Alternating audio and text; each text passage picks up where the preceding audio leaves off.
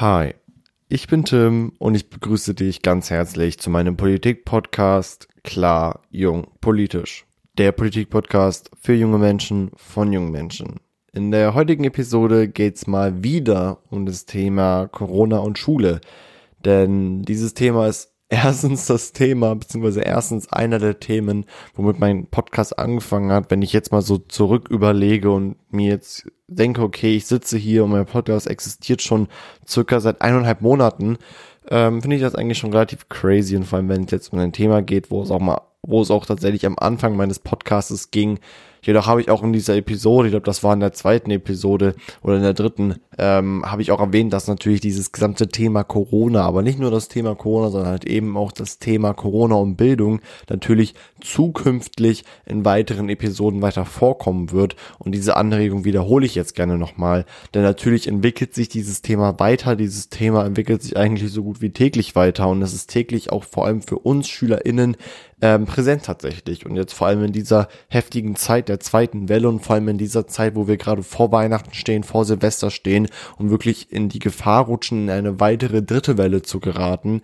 ist es jetzt vor allem wichtig, im Bildungssystem gute Arbeit zu machen. Deswegen müssen wir das, beziehungsweise deswegen müssen wir beide das verfolgen, was hier gerade passiert. Denn es ist tatsächlich wirklich sehr, sehr, sehr kompliziert. Also ich blick da selber tatsächlich kaum durch. Aber es ist auch wichtig, dass du und ich darüber Bescheid wissen, was jetzt in der Bildungspolitik mit Corona bzw. wegen Corona abgeht. Bevor wir uns aber sozusagen nochmal diesem Bildungs- und Corona-Thema widmen, versuchen wir uns erstmal nochmal sozusagen einen, hm, sag ich mal so, kleinen Überblick zu verschaffen über die aktuelle Corona-Situation. Denn das ist meistens immer ganz praktisch, ich glaube, ich habe mir gerade den kleinen Finger gebrochen. Autsch. Denn das ist tatsächlich ganz praktisch, ähm, um sich überhaupt allgemein klar zu sein, okay, worüber reden wir gerade und ist das, worüber wir gerade reden, wichtig? Denn das kann man immer anhand der aktuellen Corona-Situation, sage ich mal so, relativ gut abklären beziehungsweise relativ gut einschätzen. Diese Episode kommt ja an dem Freitag, den 11.12.2020 raus. Das heißt, ich kann leider jetzt sozusagen nicht die aktuellen Corona-Fallzahlen von dem Freitag, dem 11.12. nehmen, weil ich natürlich die Folgen immer ein, zwei Tage vor der Veröffentlichung vorproduziere.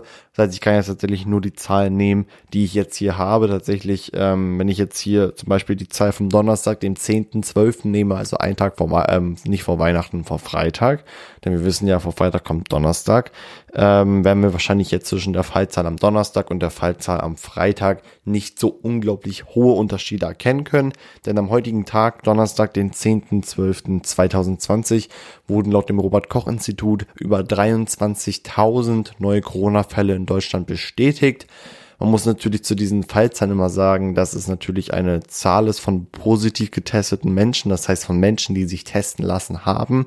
Natürlich gibt es noch viele, viele Zehntausende Menschen hier in Deutschland, die das Coronavirus in sich tragen, beziehungsweise die infiziert sind, davon aber noch nichts wissen. Das heißt, ähm, mit dieser Zahl 23.000, die ja wirklich sehr, sehr beeinflussend ist, beziehungsweise wirklich sehr, sehr gruselig ist und wirklich echt krass ist, ähm, müssen wir eigentlich noch mit einer viel härteren Zahl rechnen. Aber darauf konzentrieren wir uns jetzt nicht, sondern wir reden jetzt mal wirklich über die aktuellen Zahlen, über die offiziellen Zahlen, die wir jetzt sozusagen haben. Wie gesagt, über 23.000 Neuinfektionen am heutigen Donnerstag, den 10.12.2020. Das sind so um die über 1000 mehr als im vorherigen Tag, Mittwoch, dem 9.12.2020. Ähm, letztendlich ist es so, dass ich nur ganz genau weiß, im ersten Lockdown ähm, war es eigentlich immer relativ krass, äh, krass, wenn man irgendwie in den Nachrichten gehört hat, von wegen so, boah, kaum 6.000 Neuinfektionen pro Tag, 7.000 Neuinfektionen pro Tag. Dann wurde ja direkt schon der erste Lockdown, sage ich mal, so verhangen.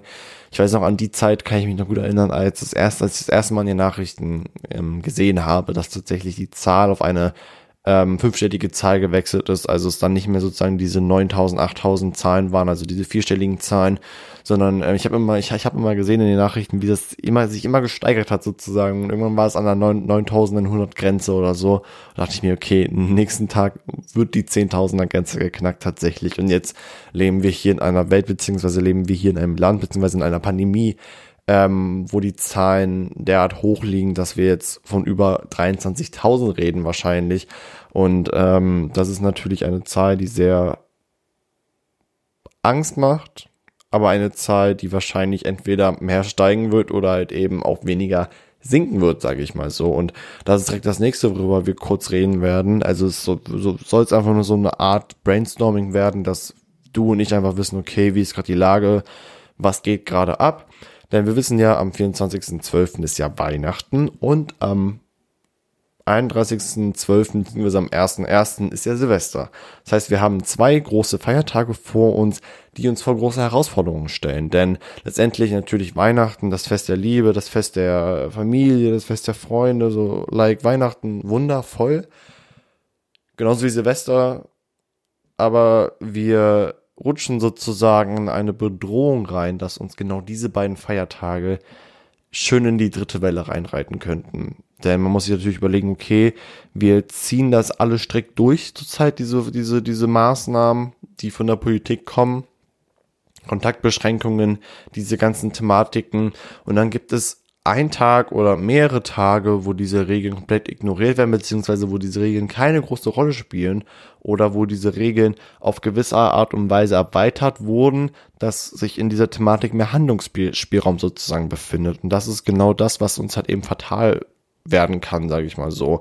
Ich möchte mich jetzt in dieser Episode nicht dazu positionieren, ob die Maßnahmen der Bundesregierung beziehungsweise ob die Regelungen Weihnachten immer noch so stattfinden zu lassen, wie es gerade aussieht und sozusagen nicht zu sagen, okay, in Weihnachten geht die Kontaktbeschränkung von zwei Personen, ähm, von fünf Personen aus zwei Haushalten sozusagen. Ähm, das ist mir eigentlich egal, aber dass ähm, wir beide uns halt eben sozusagen klar sind, okay, nach Weihnachten ist es halt wirklich, beziehungsweise wird es wirklich kritisch und ich glaube nach Weihnachten, beziehungsweise auch nach Silvester, also nach, nach diesem Zeitpunkt halt eben, ähm, werden wir mit durchaus höheren Zahlen als mit 23.000 rechnen und dann wird, wenn wir sozusagen dann diese Zahlen vor uns haben, diese Zahl 23.000 vielleicht so vorkommen, wie für uns gerade 12.000 Neuinfektionen pro Tag vorkommen. Es ist tatsächlich, ähm, ja, strange und scary und ich weiß tatsächlich selber nicht, wie ich das manchmal beschreiben soll. Ähm, das ist bei mir auch immer letztendlich so, dass ich auch mal selber mir immer überlegen muss, okay, wie, wie, wie orientierst du dich zurzeit in dieser Lage? Wie willst du vor allem diese Lage bewerten? Das ist natürlich auch immer ganz wichtig. Ähm, aber nicht auch wichtig, sondern eben auch gleichzeitig kompliziert, denn ganz klar, ähm, ich bin auch nicht ein Mensch, der 24-7 informiert sein kann oder irgendwas anderes und deswegen keine Ahnung, versuche ich mir da irgendwie mein eigenes Bild zu machen.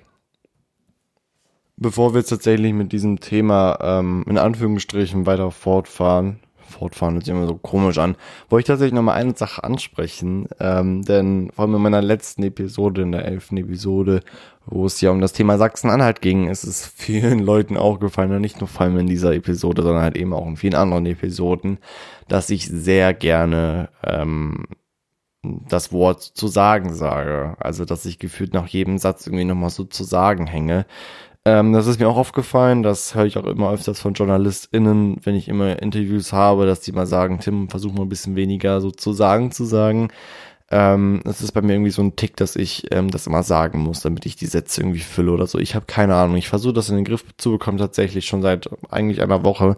Ich hoffe, das fällt jetzt in dieser Episode nicht auf, beziehungsweise ist nicht stark erkennbar. Wenn doch, dann weiß ich bitte darauf hin, dann ähm, gebe ich mir nochmal, sage ich mal, so einen Arschtritt dazu und sag, Jo Tim, konzentriere dich mal bitte darauf, seltener sozusagen zu sagen, denn das ist wirklich kann auf lange Zeit, sage ich mal so, nervig werden und ist auch für mich tatsächlich ähm, komisch, wenn ich dann rede sozusagen und, oh, ich habe es jetzt wieder gesagt, ähm, und ich dann halt eben, während ich rede, äh, merke, dass ich dieses blöde Wort sage ganze Zeit. Und das ist natürlich auch für mich, ähm, naja, nicht angenehm, sag ich mal so. Aber reden wir jetzt mal über Corona und Bildung. Denn natürlich muss man sich überlegen, okay, wir leben in einer Zeit der Pandemie, wo unser Alltag und unser Leben mit Einschränkungen geprägt ist. In dem Moment, in dem ich mein Haus verlasse und mich irgendwie fortbewege, muss ich eine Maske dabei haben. In dem Moment, in dem ich mich mit Menschen treffen möchte, muss ich darauf achten, dass es ähm, eigentlich nur ein Haushalt sein darf, beziehungsweise fünf Personen halt eben aus zwei Haushaltern so gesehen. Tatsächlich gehen wir, beziehungsweise tatsächlich verlassen wir unsere Unterkunft unser, unser, unser Lebensraum, sage ich mal, so mit dem Gedanken aufzupassen. Mit dem Gedanken, dass gerade irgendwo ein tödliches Virus rumschwebt und Menschen infiziert und Menschen grauenvoll an diesem Virus versterben. Es ist tatsächlich eine Angst, mit dem wir, mit der wir sozusagen leben. eine Angst, die wir nicht besiegen können, aber gleichzeitig auch eine Angst, die wir vielleicht auch nicht besiegen wollen. Denn ich habe tatsächlich das Gefühl, dass uns diese Angst viel zeigt, dass uns diese Angst tatsächlich auch sehr vorsichtig macht, dass uns aber auch diese Angst kaputt macht tatsächlich. Denn ich glaube, über die psychischen Folgen von Corona beziehungsweise von Isolation von Menschen oder von Einschränkungen im sozialen Leben brauchen wir gar nicht reden. Ich glaube, wir wissen alle, wie anstrengend das tatsächlich ist. Und in dieser anstrengenden Zeit, wo das Leben daran, daraus geprägt ist, immer darauf zu achten, mit wie vielen Menschen man chillt oder immer darauf zu achten, wie viel Abstand man einhält, gibt es immer noch einen Ort, wo diese Gedanken letztendlich verblüffen könnten, aber in dem Moment, in dem diese Gedanken darauf zu achten, mit wem man jetzt ist, mit wie viel Haushälter man chillt, sozusagen weggehen, kommt ein neuer Gedanke dazu. Und zwar der Gedanke von Angst. Und jetzt kannst du dreimal raten, welcher Ort das ist. Nochmal als Tipp, du gehst in diesen Ort rein, Corona-Regeln sind puff, weg. Beziehungsweise die Beschränkungen. Aber tatsächlich nur, wenn du dich in diesem Ort befindest. Aber du kriegst auf einmal mega Angst, dich zu infizieren. Welcher Ort ist es? Fängt mit S an und endet mit E. Schule. Schule, unser guter alter Freund. Schule, ein, eine, eine, eine Institution ähm, unseres Bildungssystems. Schule, die einigen Menschen das Leben kaputt macht und anderen Menschen das Leben gut macht. Schule ist tatsächlich ein großes Thema. Schule ist tatsächlich auch mein politisches Oberstthema. Ähm, ich habe jetzt wirklich in meiner vor allem letzteren ähm, politischen Arbeit gemerkt, dass ich mich vor allem wirklich jetzt sowas von auf das bildungspolitische Thema fokussieren möchte. Ähm, ich bin jetzt tatsächlich leider, das finde ich persönlich auch mal ein bisschen schade, bisschen aus der Fridays for Future beziehungsweise bisschen aus der klimapolitischen Schiene. Ich will nicht sagen rausgerutscht, ich fahre immer noch auf dieser Schiene ähm, und möchte mich auf jeden Fall für mehr Klimaschutz etc. einsetzen. Aber für mich trägt zurzeit einfach auch vor allem Corona-bedingt die Bildungspolitik eine größere Rolle. Und ich muss tatsächlich auch sagen, dass auch wirklich ähm, Bildungsaktivismus gerade Aktivismus ist, den ich betreibe, der in meinen Augen wirklich Aktivismus ist. Ähm, wenn ihr wüsstet, wie sehr ich darum kämpfe, irgendwie mediale Aufmerksamkeit zu bekommen, wie sehr ich darum kämpfe, von Regierungen angehört zu werden, wie oft ich schon E-Mails an irgendwelche Kultusministerien etc. geschrieben habe und denen gesagt habe, hier ist meine Telefonnummer, wenn ihr Hilfe braucht, wenn ihr jemanden braucht, der euch berät, ruft diese Telefonnummer an, ich bin immer erreichbar. Vor allem mit dem Hintergedanken, dass ich Schlafprobleme habe und ich sozusagen eh halt länger wach bin, als ich eigentlich schlafen sollte, sozusagen. Oh, ich habe wieder das Wort gesagt, oh, Idiot. Ähm, ist das kein Problem tatsächlich. Aber ähm, naja, das ist ein anderes Thema. Aktivismus, naja. Aber wie gesagt, wir sind bei dem Ort Schule, der Ort, wo die Corona-Maßnahmen größtenteils verpluffen ähm, klar möchte ich jetzt nicht ähm, Schule als Institution und auch nicht allgemein Schulen, sondern was ist ich, ähm, Berufsschulen, Universitäten etc. nicht als Orte darstellen, wo die Corona-Pandemie keine Rolle spielt. Ähm, ich möchte an dieser Stelle auf jeden Fall alle Schulen appreciaten, ähm, I mean, die haben alle Hygienekonzepte, die haben alle wirklich sehr engagierte SchülerInnen und sehr engagierte LehrerInnen, die sich wirklich an diese Regeln halten.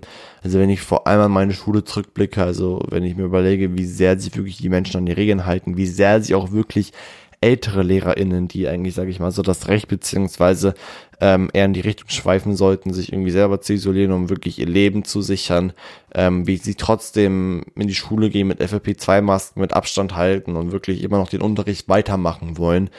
Ähm, da bin ich einfach nur begeistert, wenn ich durch die Schule laufe und sehe, wie gut das eigentlich alles funktioniert. Ähm, ich wünsche, ich könnte das auch behaupten, wenn es in der Bildungspolitik so wäre tatsächlich. Nicht nur in der Bildungspolitik hier in Niedersachsen, sondern allgemein.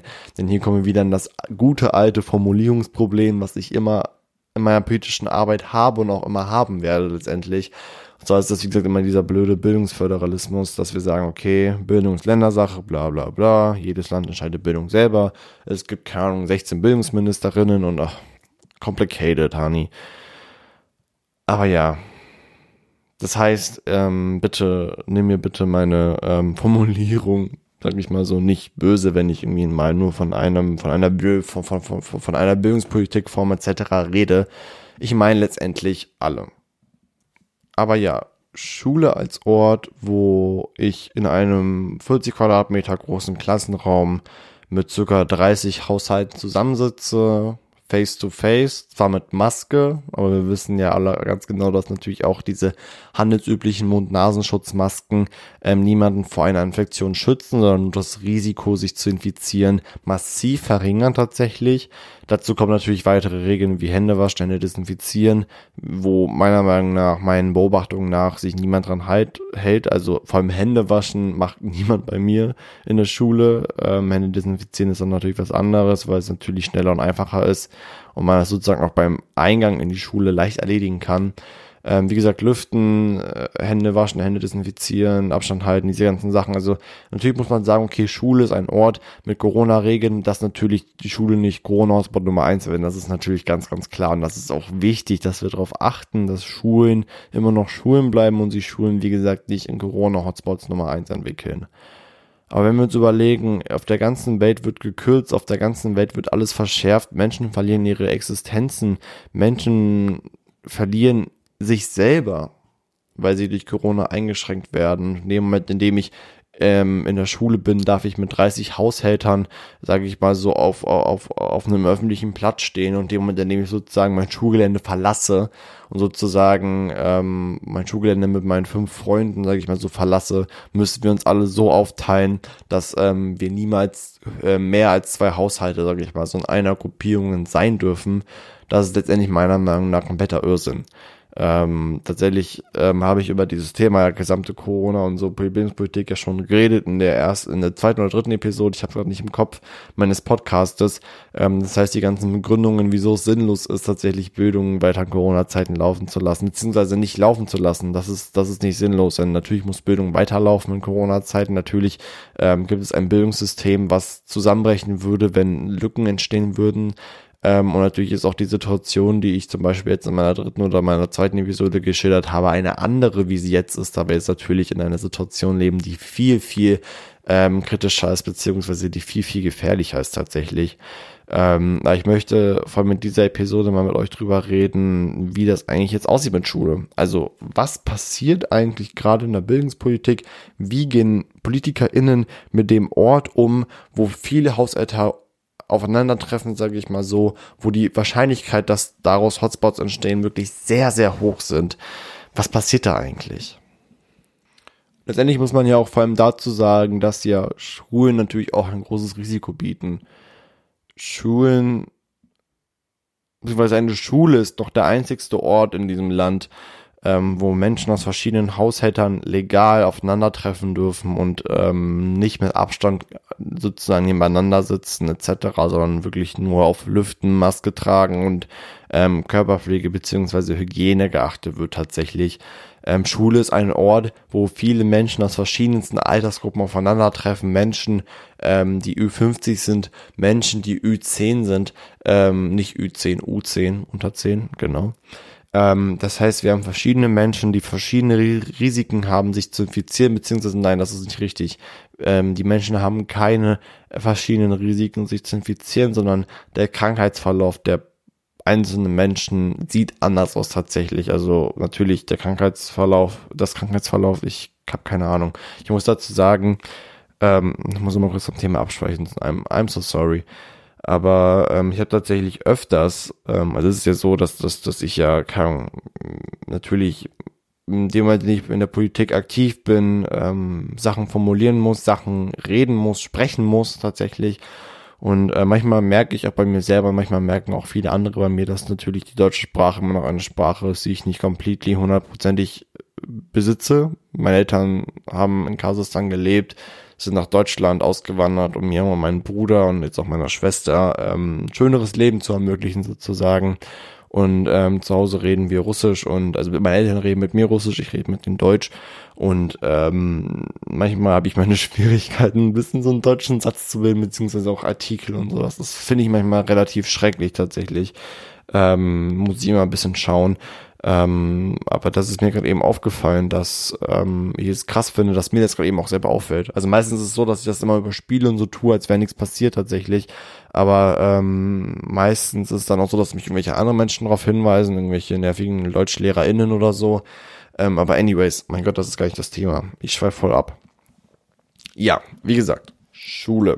Einzigster Ort, wo viele Haushalte aufeinandertreffen, einzigster Ort, wo viele Altersgruppen aufeinandertreffen, was wirklich insgesamt gesehen ein wirklich sehr, sehr, sehr, sehr, sehr, sehr großes Risiko, sage ich mal, so darstellt, ähm, Corona-Hotspot zu werden, dem Coronavirus, sage ich mal, so die leichte Hand zu geben.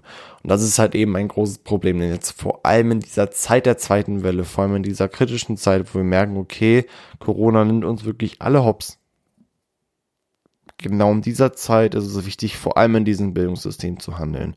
Und über dieses Handeln reden wir vor allem jetzt, denn jetzt geht es wirklich um das Handgemachte. Jetzt geht es wirklich darum, wie Bildung in den nächsten Monaten, in den nächsten Wochen gestaltet werden wird, sozusagen. Und ähm, das ist wirklich, das ist zurzeit wirklich ein politischer Akt, den ich dir wirklich nur raten kann zu verfolgen, auch wenn es anstrengend ist. Musst du dir dann aber kaum mal ein Bundesland aussuchen, wo du wirklich die Bildungspolitik klar verfolgst. Bei mir zurzeit sind es Niedersachsen, Nordrhein-Westfalen und Sachsen. Das sind so die drei Bundesländer, wo ich es zurzeit am meisten verfolge. Ähm, hat persönlich politische Gründe, ähm, weil ich mich mit diesen Bundesländern auch im Bildungssystem immer sehr stark beschäftigt habe tatsächlich. Ähm, ein Bundesland im Westen, einen in der Mitte und einen ähm, im Osten sozusagen. Und ähm, naja, starten wir mal vielleicht damit, dass ähm, wir natürlich von vielen Seiten, also von, von, von, von Seiten zum Beispiel der Bundeskanzlerin Angela Merkel, ich weiß nicht, ob ihr ihre beeindruckende Rede im Bundestag gehört, gesehen habt, wo sie wirklich die Menschen angebettet hat. Wirklich Handelsbereitschaft zu zeigen. Denn das ist tatsächlich auch das, was die meisten Menschen vergessen, dass, Menschen, dass die meisten Menschen denken, okay, eigentlich hängt alles an Angela Merkel. Aber Angela Merkel als Bundeskanzlerin der Bundesrepublik Deutschland kann nichts im Bildungssystem der einzelnen Länder ändern. Das hat, da hat sie nicht das Recht zu. Sie hat zwar kaum eine hohe Position und kann auf die Leute da unten irgendwie eintreten, aber letztendlich ändern kann sie es nicht. Und sie hat wirklich ähm, die Menschen in den Einzelbundesländern angebettet und gesagt, ähm, das, das, das, das war wirklich eine Argumentation, die ich gut fand tatsächlich. Denn man muss natürlich überlegen, eine Pandemie ist ein Jahrhundertereignis. Es findet nicht jede, jede zwei Jahre statt, sondern halt eben ein Jahrhundertereignis. Wenn man halt eben jetzt in 10 Jahren, 20 Jahren auf dieses Jahrhundert, Jahrhundertereignis zurückblickt und man sieht, okay, Vielleicht war das das letzte Weihnachten, was wir mit unseren Großeltern gefeiert haben, denn danach einfach unsere Großeltern einfach abbrecken, nur weil wir diese drei Tage jetzt sozusagen, von denen ich jetzt gleich reden werde, nicht beachtet haben, ist das wirklich ein großes Problem. Denn grob gesehen geht jetzt darum, okay, wir haben jetzt den 11.12., beziehungsweise dann, wenn du die Episode hörst, beziehungsweise dann, wenn die Episode rauskommt, ist es der 11.12.2020. So, jetzt wissen wir, okay, normalerweise war es immer so, dass gesagt wurde, okay, die, Herb die Winterferien enden am 23. September 2020, beziehungsweise am 22. September ist dann der letzte Schultag halt eben sozusagen. Und in dem Falle wäre halt eben der 22. Dezember ein Dienstag. Das heißt, wir hätten Mittwoch frei und am Donnerstag wäre Heiligabend. So, jetzt ist es aber so, dass vor einigen Wochen gesagt wurde, okay, der 23. ist viel, viel, viel, viel, viel zu spät wir machen es so, der letzte Schultag wird der 18. Dezember. Das heißt, ähm, das Wochenende ähm, vor den Weihnachtsferien und die restlichen zwei Tage, Montag, Dienstag, fallen sozusagen weg. Das heißt, man hat sozusagen eine zusätzliche ähm, ähm, zusätzliche Risikominderung, sage ich mal so, von vier Tagen.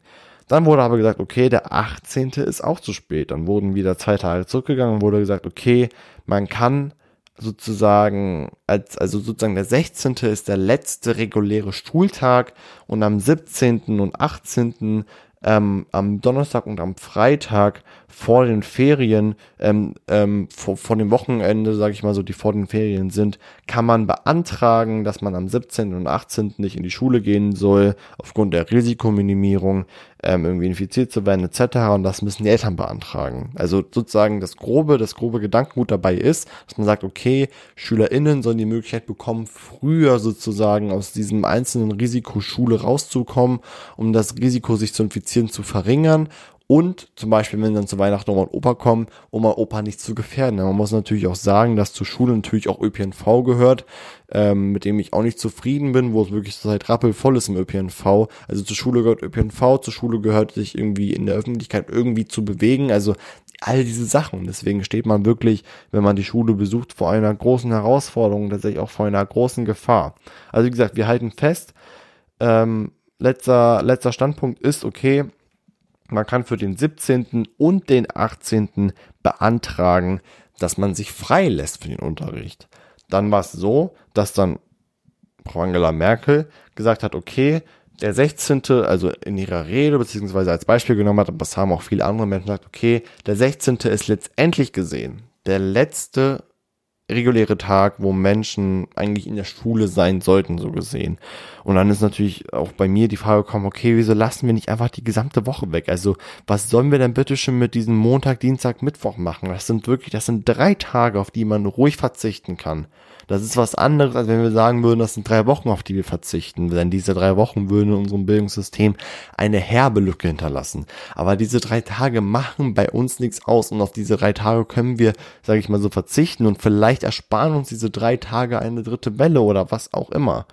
Und dann kam halt eben wirklich der Appell von Angela Merkel, okay, ähm, bitte, bitte, bitte, liebes, liebe Landesregierungen, bitte versucht irgendwie diese drei Tage wegzuholen und einfach zu sagen, okay, der 11., also der Tag, an dem du jetzt zum Beispiel diesen Podcast hörst, wird der letzte Schultag. Und ab dem 14. Dezember, ab dem Montag, existiert kein Unterricht mehr, beziehungsweise nur noch Notbetreuung oder was auch immer so gesehen. Das heißt, geplant ist, beziehungsweise vorgesehen ist und in einzelnen Bundesländern gilt das schon, dass man ab dem 14. Dezember, dem Montag, man sich freischreiben kann vom Unterricht und sagen kann, okay, ich will am Unterricht nicht teilnehmen. Das Problem ist immer noch, dass dann trotzdem immer noch die Schulen offen, offen bleiben für die gesamte Woche. Und das ist das, was ich nicht verstehe. Und das ist auch das, ähm, wo tatsächlich das Sprichwort ganz oder gar nicht super passt. Denn entweder schließen wir die Schulen komplett und sind sicher auf dieser Seite.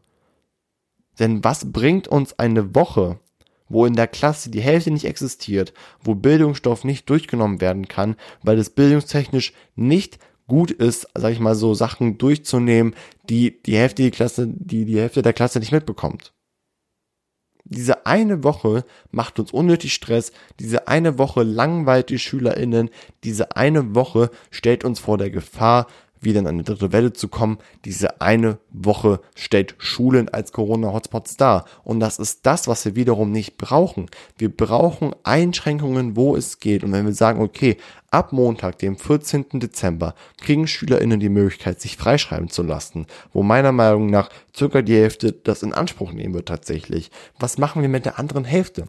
Lassen wir doch einfach nur die andere Hälfte zu Hause, wenn sie in der Schule für die gesamte Woche eh nichts mehr lernen wird, weil sozusagen der Bildungsfortschritt nicht eingehalten kann, eingehalten werden kann, weil die ganze Klasse halt eben nicht vor Ort ist. Und da geht es halt eben auch darum, was ich ja vorher erwähnt habe, dass auch Angela Merkel, sage ich mal so, diese ähm, KultusministerInnen und BildungsministerInnen der einzelnen Länder angebettet hat, dass es wirklich immer noch so einzelne Sturköpfe gibt tatsächlich, die mich wirklich manchmal wirklich zum Kotzen bringen könnten, wenn ich wirklich so diese, deren Argumentation und deren Handhabung in der Politik sehe. Ich nehme jetzt zum Beispiel als Beispiel die Frau Gebauer, ähm, Gebauer ähm, sie ist die Bildungsministerin von Nordrhein-Westfalen und sie hat zum Beispiel in einem Interview gesagt, dass ähm, eine Frühzeitigung, ähm, eine, eine, eine, eine frühzeitige Beendung des Präsenzunterrichts beziehungsweise ähm, diese, diese, diese Maßnahme beziehungsweise diese Idee, dass man sich am 14. schon freischreiben kann, hat sie darauf geantwortet, nicht mit mir. Beziehungsweise hat sie sozusagen meiner Meinung nach ihre politische Erfahrung einfach nur mit ihrer Persönlichkeit verbunden, indem sie gesagt hat, nicht mit mir. Sie hat keine Argumentation dahin gebracht, sie hat einfach nur gesagt, nicht mit mir. Das ist, glaube ich, ein, ein, einer der besten Beispiele dafür, sturköpfig zu sein. Diese Frau ist in der Landesregierung, diese Frau weiß, was für eine Gefahr dort drin steckt und aus irgendeinem Grund auch immer, aus irgendeinem Grund auch immer, den ich nicht verstehe, ist diese einen Frau diese eine Woche umso, umso, umso wichtiger. Obwohl wir alle hier wissen, dass diese eine Woche lernfortschrittlich gesehen keinen Sinn macht. Also wozu gehen die SchülerInnen noch in die Schule? Wozu gehen sie tatsächlich noch in die Schule? Und wozu diente eigentlich Frau Merkels Handelsaufforderung, dass sie gesagt hat, okay, die Länder müssen jetzt handeln, vor allem im Bildungssystem muss gehandelt werden, denn das ist ein Thema, was wirklich jeden, jede Woche wieder aufgegriffen wird, gesagt wird, was passiert jetzt eigentlich im Bildungssystem? Und eigentlich nur noch gewartet wird, bis auf die Winter, äh, bis auf die Weihnachtsferien.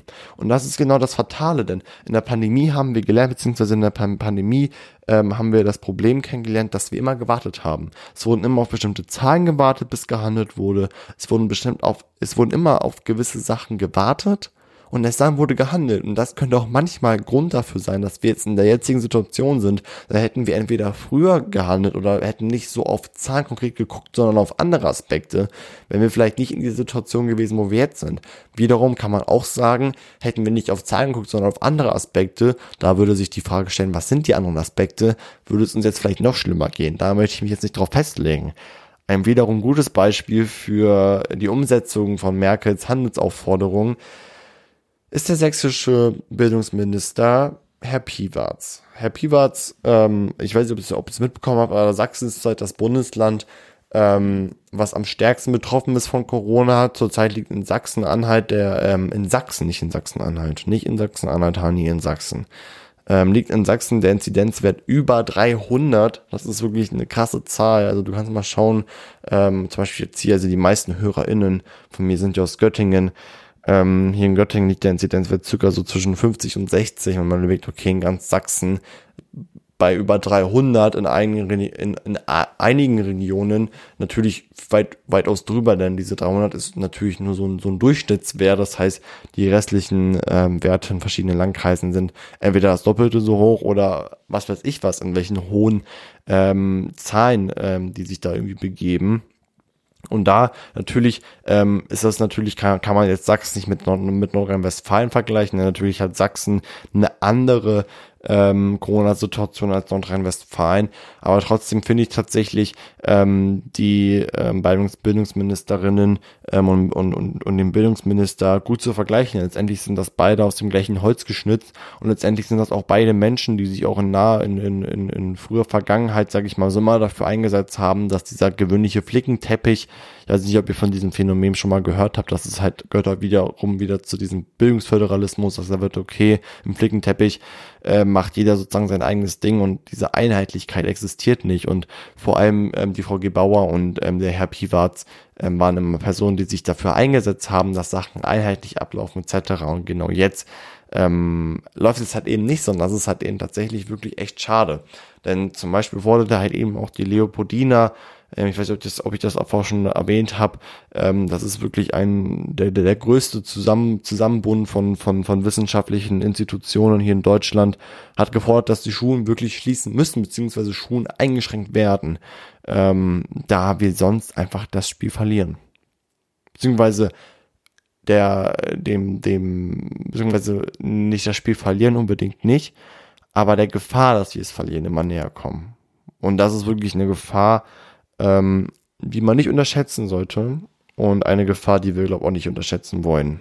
Denn es ist eine Gefahr, die wirklich gefährlich ist. Nicht nur für uns SchülerInnen, sondern halt eben auch für die anderen Menschen.